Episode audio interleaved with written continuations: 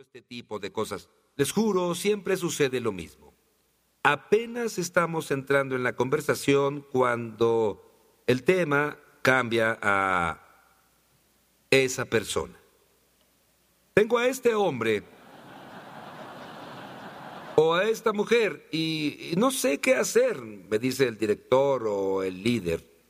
Y pregunto, ¿cuál es el problema? Y nos adentramos en un proceso en que ellos piensan inocentemente que son únicos, que tienen a este tipo de persona y estas son personas que lideran algunas veces cosas significativas. Directores de compañías muy grandes, decenas de miles de billones en ingresos y decenas de miles de personal, mucha experiencia y a veces también son empresas pequeñas, eh, iglesias, líderes con experiencia.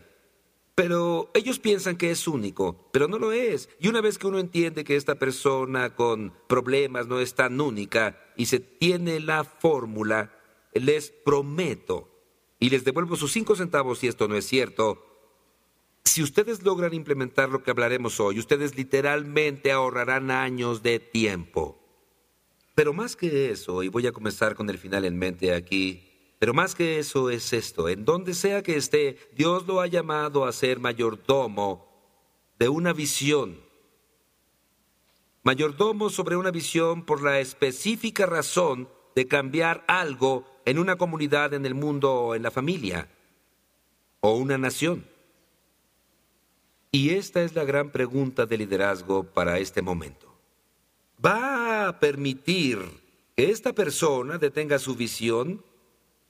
¿O a esta mujer que tal vez le reporte a usted o ser parte de algún equipo? Y el tema de hoy es qué hacer con ese tipo de persona que tal vez, como veremos, sea muy, muy dotada, tal vez la más inteligente del grupo, Tal vez tenga grandes resultados, pero hay algo que no cambia en ellos, que le quita el gozo, lo mantiene sin dormir y que a veces tiene el poder para detener a toda una organización, para detener toda una misión por medio de bajo desempeño o de divisiones o solo porque infectan el sistema con lo que sea que es su problema. Así que en esta sesión hablaremos de una simple herramienta que ayudará a descifrar todo esto. Ahora les voy a dar la pregunta de orientación y básicamente podríamos encontrar muchas palabras para esto, pero esto es lo que es. ¿Qué es lo que una persona hace cuando llega la verdad a ellos? Esta es la pregunta diagnóstica para evaluar a su gente.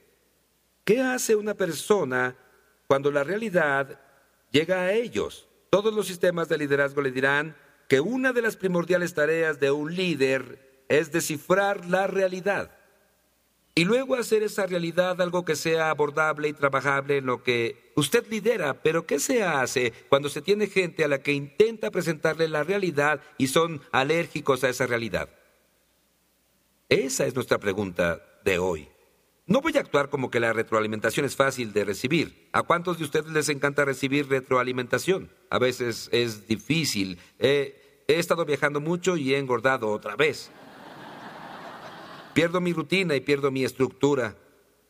Entonces leo uno de mis estúpidos libros y dice, me enloquece porque veo el mismo principio en todo el libro, en donde su madurez no sea bastante fuerte para hacer algo, agregue estructura externa. Y digo, está bien, y contrato a un entrenador. Digo, no voy a hacer esto solo, así que contrato a un entrenador. Voy al gimnasio, contrato a esta mujer y ella es dura. Y trabaja en mí. Pero me siento orgulloso por lo que estoy haciendo. Estoy haciendo todos los ejercicios. Ella papulea todos los días y yo estoy ahí y todo va bien. Después de estar haciendo esto por algún tiempo, y, y, una mañana, cuando ella me está matando, me doy cuenta de algo, volteo y digo, oh no, y me detengo. Y ella me dice, ¿qué? Olvidamos tomar las fotos del antes cuando empecé.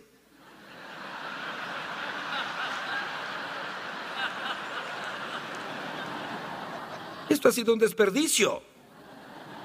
Ella me mira y dice, aún lo podemos hacer.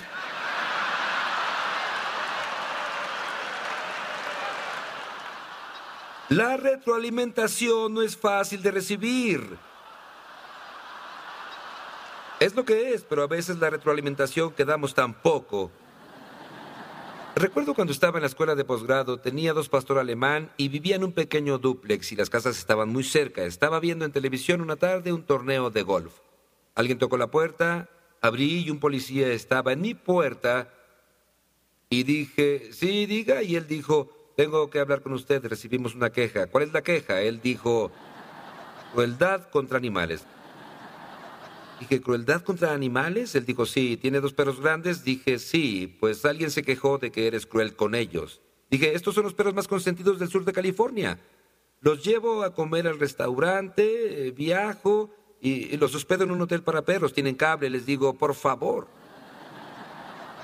Él dice, pues eso es lo que dice aquí. Dije, ¿qué dice específicamente? Bueno, que no les da de comer a sus perros y no levanta su excremento. Le dije, oficial,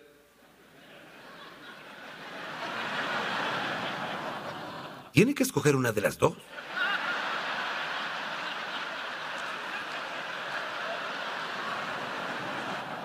Él está leyendo eso y les digo, si no comen no hay excremento.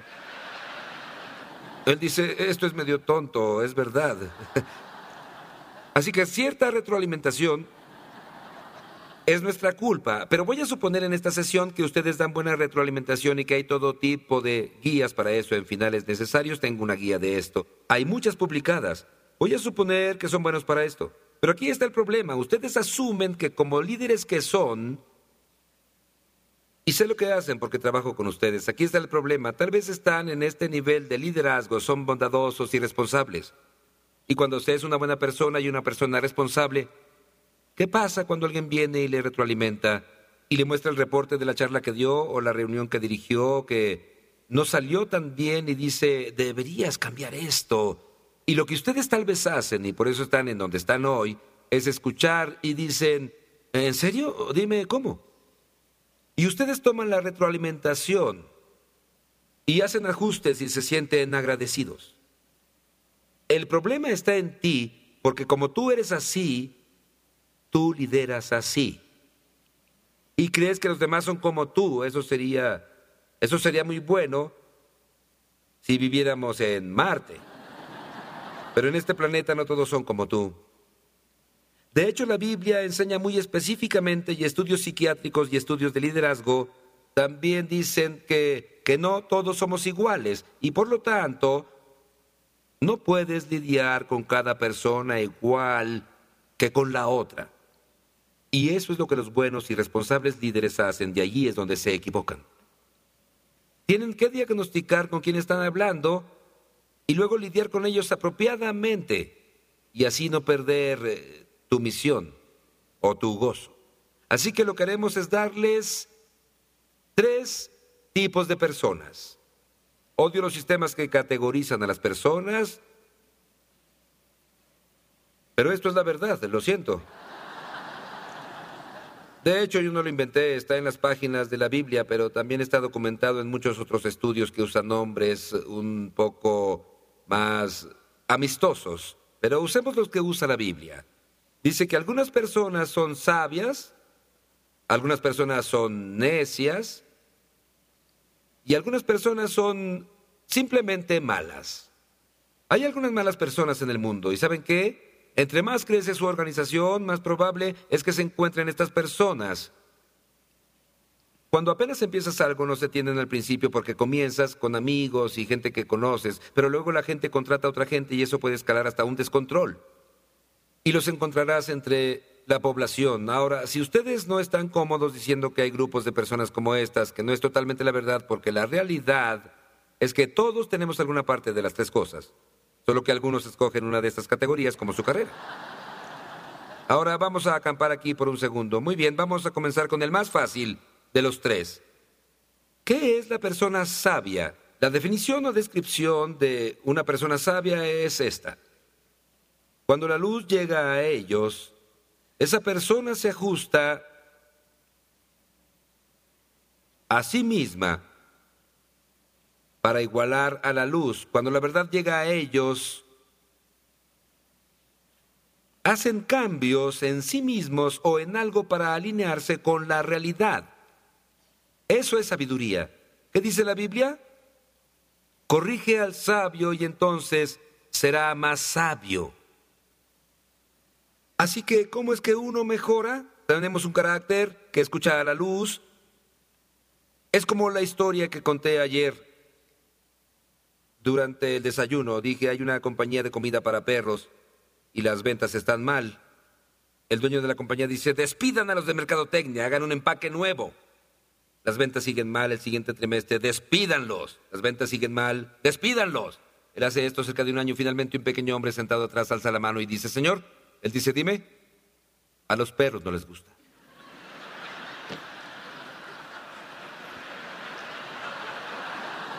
¿Sabe lo que una persona sabia haría entonces? Cambia la fórmula. Pero muchas personas se atoran, hablaremos de ello en un minuto. Pero los sabios cambian la fórmula, escuchamos la verdad, existe otra cualidad de los sabios aquí. Y esta es una que realmente me gusta, es que cuando los confrontas, esto es lo que ves, recibes cara sonriente, te agradecen. Gracias. Yo aprecio eso. Aún podemos tomar las fotos del antes. Está bien.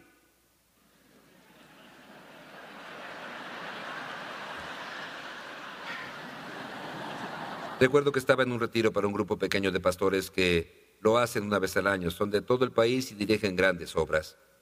La primera noche que los reuní, pregunté, díganos qué esperan de este retiro. El primero dijo, estoy en un lugar horrendo. Establecí el ministerio con mi mejor amigo. Habíamos estado juntos trabajando con los jóvenes. Contó que él dividió la iglesia, se fue y abrió una nueva iglesia justo al final del programa de construcción. Dijo, estoy, no sé lo que voy a hacer. Me volví al siguiente, dijo, mi esposa no me ha hablado por seis meses. Me volví al siguiente, dijo, es lo opuesto para mí, estoy creciendo y en auge y no sé qué hacer con todo este éxito y crecimiento y necesito ayuda para poder lidiar con ello. Me volví al siguiente, él era un joven, alguien que acababa de comenzar y lo incluyeron porque querían ayudarle a edificar su vida. Y me volví a él y le pregunté, ¿qué pasa contigo? Él dijo, ya tengo lo que necesito. Le pregunté, ¿a qué te refieres? Contestó, estos hombres son mis héroes y acabo de descubrir que ellos están tan mal como yo. Así que ya me puedo ir a casa. Yo dije, bueno, cuéntanos tu historia. Y él contó su historia. Después de un tiempo, uno de los más viejos sabios y experimentado pastor interrumpió y preguntó, ¿quieres retroalimentación? Y esto nunca lo olvidaré. Ese joven pastor se inclinó al, al frente, sus pupilas estaban dilatadas, se inclinó al frente, abrió sus músculos faciales. Los psiquiatras diagnostican esto. Dijo estas palabras, claro que sí, dame un regalo. El rey David dijo que cuando un hombre justo te golpea, eso será una bendición. Y esa es la descripción del sabio, te dan las gracias. Así que, ¿qué se hace cuando lidera a una persona sabia? ¿Cuáles son las estrategias de liderazgo? Les hablas. Hablar ayuda. Alguien está escuchando. Los asesoras. Les das retroalimentación. Los equipas.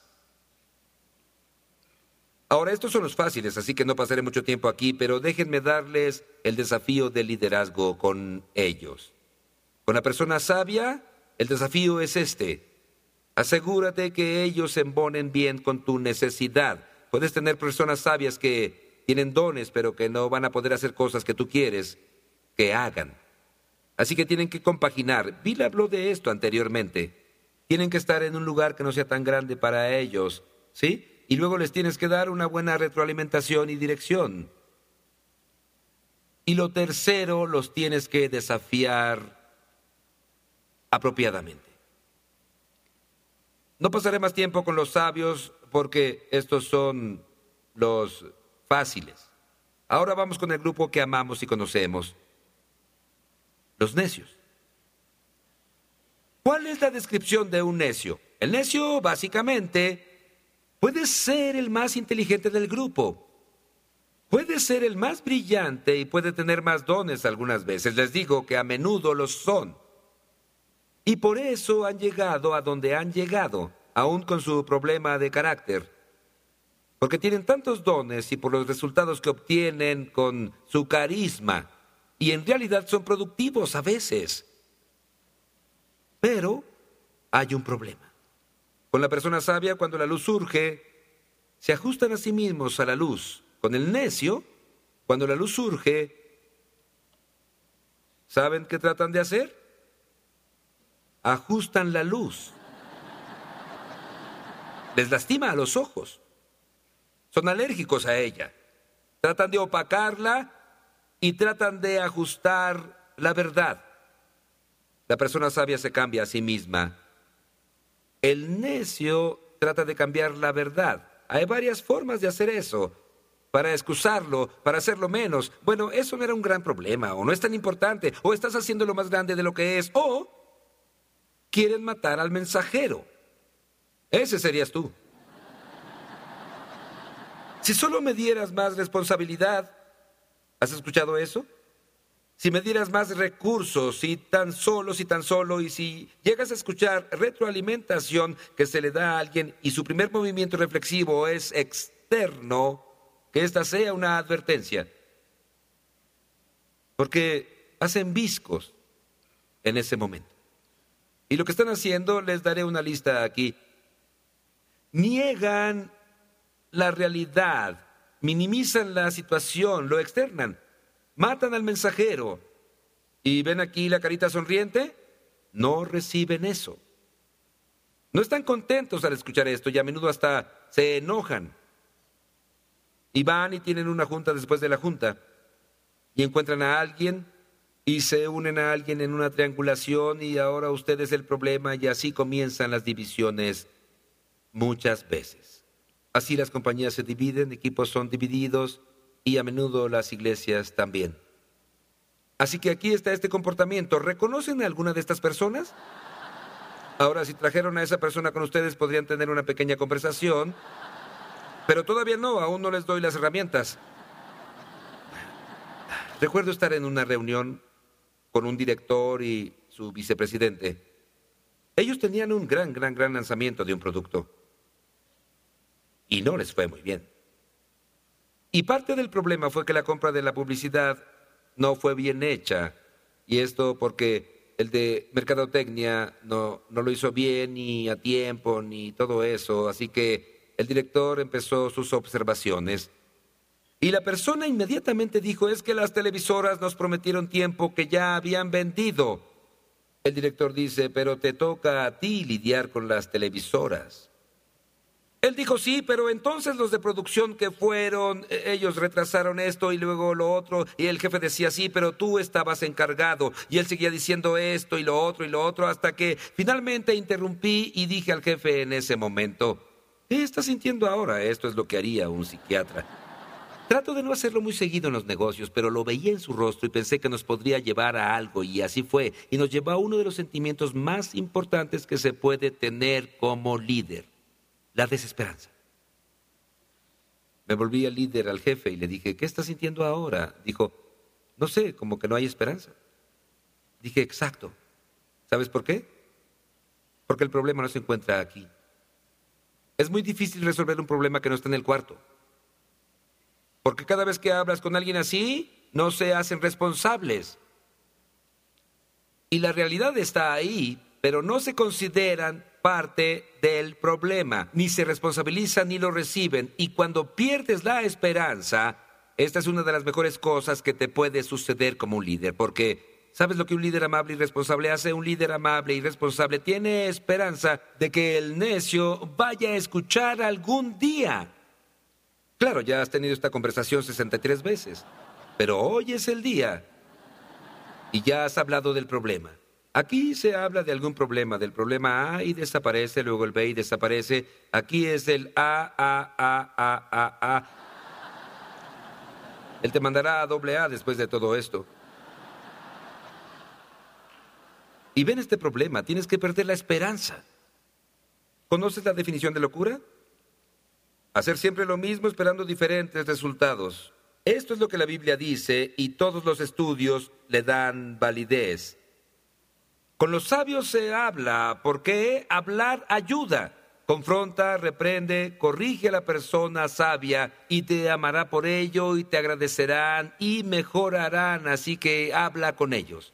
Pero luego la Biblia cambia su tono o su consejo y dice que no confrontes o corrijas al necio. Y luego se pone mejor. Dice, para que no incurras en insultos sobre ti mismo.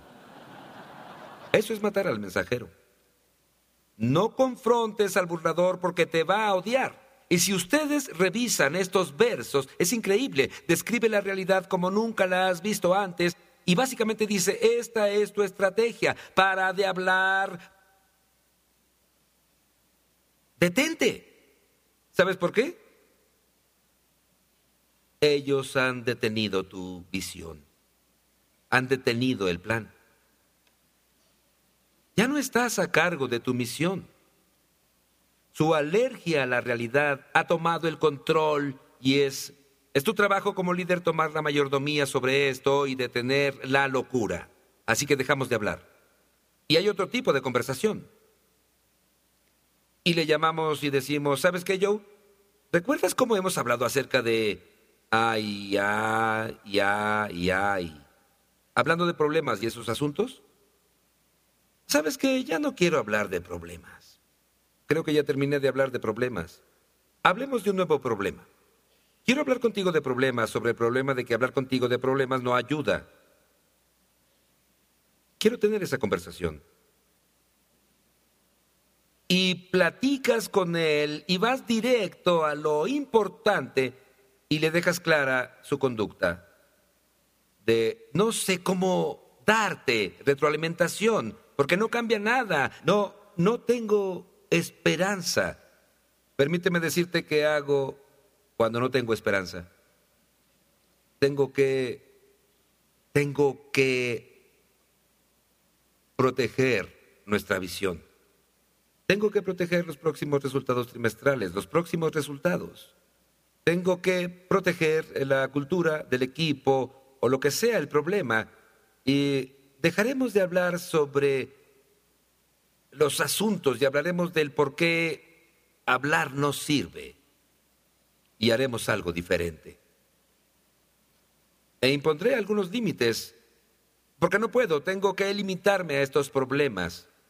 Y si esto significa no tenerte a cargo de este proyecto, porque no me puedo exponer, no puedo perder otro lanzamiento de producto o perder otro comienzo de ministerio.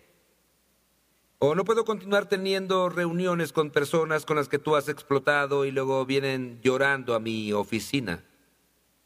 No me voy a exponer a esas cosas. Lo que quiero de ti es saber hablarte para que lo que diga realmente haga una diferencia. ¿Podrías decirme cómo puedo hacer esto? Porque quiero hacerlo. Y aquí es donde tú te pones blando y amoroso, porque pudiera ser que esta persona sea necia por razones de vergüenza o temor, y por esto te dan excusas de esto y aquello, porque la responsabilidad los convierte en malos. Y si puedes llegar a la razón de por qué esto es tan difícil para ti y qué sientes cuando te corrijo, algunas veces se vuelven muy honestos y dicen, es que me siento muy mal. Estaba en una reunión recientemente y vi como a un líder eh, de alto nivel le salieron lágrimas y dijo, no lo sé, solo siento que les he fallado a todos. Y fue cuando el equipo lo rodeó y hubo conexión por primera vez con él, era evidente. Y si les preguntas, ¿por qué esto es tan difícil? Y ellos contestan, bueno, es por ti. Y si es verdad, les respondes, no lo volveré a hacer así. ¿Cómo quieres que lo haga? Las personas quieren retroalimentación. ¿Quieres flores cuando te la dé? ¿Qué necesitas? Encontraremos una forma que funcione, pero hacemos una segunda pregunta. Muy bien, voy a hacer eso, Joe. Quiero saber esto. ¿Qué haremos si lo hago así y no funciona? Quiero un plan. Por si volvemos a tener esta conversación y hago lo que tú quieres, pero nada cambia, ¿qué es lo que vamos a hacer? Y uno es específico acerca de las consecuencias que va a haber. Tal vez ellos digan, ¿me puedes mostrar cuando lo está haciendo de nuevo? Ahora él te está escuchando, pero si no lo hacen, tienen que tener consecuencias. Tal vez signifique que sean quitados de esa posición. O en algunos casos se les da la oportunidad de tener éxito en otro lugar. Hay consecuencias extremas, hay consecuencias menores, pero este es el principio. Los necios no cambian. Cuando la verdad llega a ellos, prefieren deshacerse de ella. Los necios cambian cuando llega una verdad en la cual tienen que aguardar y percibir. Y cuando el dolor de no cambiar se hace más fuerte que el dolor del cambio. ¿Saben qué me gusta más de un necio? Aparte de un necio en recuperación. Que hay gran esperanza para el necio. Jesús murió por los necios. Todos somos necios en cierto grado.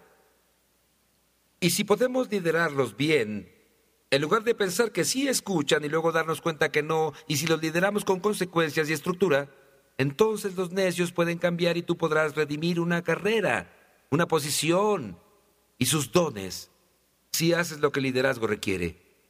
Pero eso requiere valor y muchas veces estas serán las decisiones más difíciles. Entonces, ¿qué hemos visto? Las estrategias cambian, el liderazgo cambia y el liderazgo te desafía.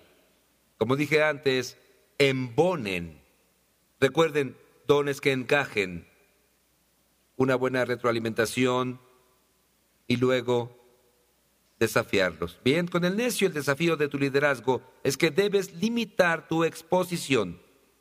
Tienes que ser muy claro con las consecuencias Tienes que darles ah, a escoger y luego darles seguimiento. Yo lo digo así, normalmente pido a los líderes que le digan a su gente, ¿sabes qué? Lo que yo necesito del asiento que ocupas en esa posición es a alguien que pueda oír y que pueda oír la realidad.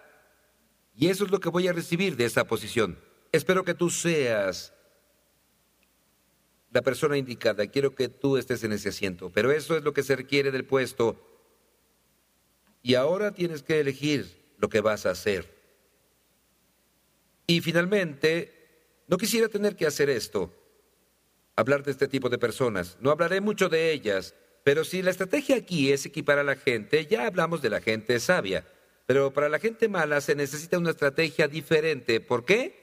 Porque hay destrucción en sus corazones. Quieren causar dolor. Lo he visto, tienen que creerlo.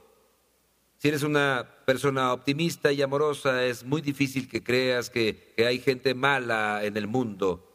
Pero cuando se trata de comunicarles la verdad, lo he visto en juntas de consejos de administración, lo he visto en los más altos niveles de liderazgo, he visto gente ponerse de pie en una junta, darse la vuelta, apuntar con el dedo y decir, voy a destruir este espantoso lugar. La destrucción está en sus corazones. Y por eso la Biblia dice, donde Pablo escribió a los pastores, expulsen Expulsen a la persona que causa divisiones después de advertirle dos veces. No tenga nada con ella. ¿Sabían ustedes que hay personas en las iglesias con las que no se puede hablar porque son malas? No las puedes componer con la retroalimentación. Así que tenemos una estrategia diferente. Y en este caso son abogados, armas y dinero.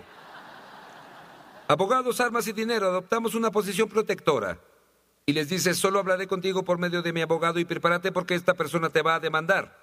Aparten fondos para estos casos. A veces se tiene que llamar a la policía. He visto que sucede. Es un pequeño consejo para aquellos líderes que son tan amorosos que no pueden creer que haya gente así. Esta gente bien puede estar sentada en una de sus bancas. La Biblia asegura que ahí están. Así que los dejo con esto. Dios te ha llamado a liderar gente. A veces el asunto no es el plan. Puede haber cinco buenos planes. Se trata de habilitar a las personas para que puedan trabajar con el plan. Y a menudo de eso se trata el liderazgo. En tu ejército vas a encontrarte con sabios, necios y malos. Toma el desafío de liderazgo, de no permitir que problemas de carácter de ninguna persona te detengan en la misión a la cual Dios te ha llamado. Dios los bendiga.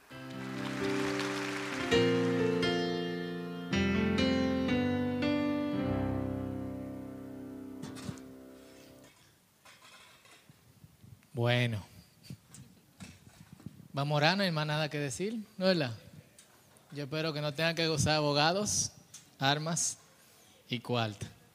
Nosotros aprendimos eso a la mala, ¿eh? A la buena mala. ¿Y por qué no inclinamos nuestros rostros y oramos? Eh, es muy probable que, que, quizás una de estas cosas nos toque a nosotros. Quizás nosotros hemos sido necios muchas veces y tomamos malas decisiones una, una y otra vez. Yo lo he visto. Eh, viejo, tú sabes que lo que tú estás haciendo no está bien. Sí. ¿Y qué tú vas a hacer? Le voy a dar para adelante. ¿Y qué? Y con eso tenemos que bregar en nuestras iglesias, en nuestras familias, con nuestros... Perdemos amigos por eso. Y gente que queremos, y gente que hemos protegido y con la que pasamos tiempo. Y, yo quiero que oremos para que Dios nos enseñe a ser cada vez más sabios, para que nosotros aprendamos a recibir eh, buenos consejos y ponerlos en práctica, para que Dios quite la necesidad de nosotros y para que Dios nos enseñe a lidiar con, con estas personas. Oramos. Señor, gracias por, esta, por este mensaje directo a nuestro corazón. En el libro de Proverbios está lleno de estas cosas y yo sé que que tú permitiste que esto estuviese en tu palabra, tú inspiraste al escritor de Proverbios para que nos nos advirtiera sobre necios, sobre malos, pero también, Señor, para que de alguna forma busquemos la sabiduría. Y tu palabra dice que el principio de la sabiduría es querer temerte, es querer amarte, Señor.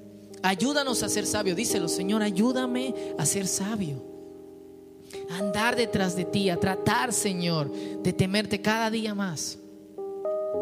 Que todas mis decisiones, que todas nuestras decisiones vayan a partir de ahí, Señor.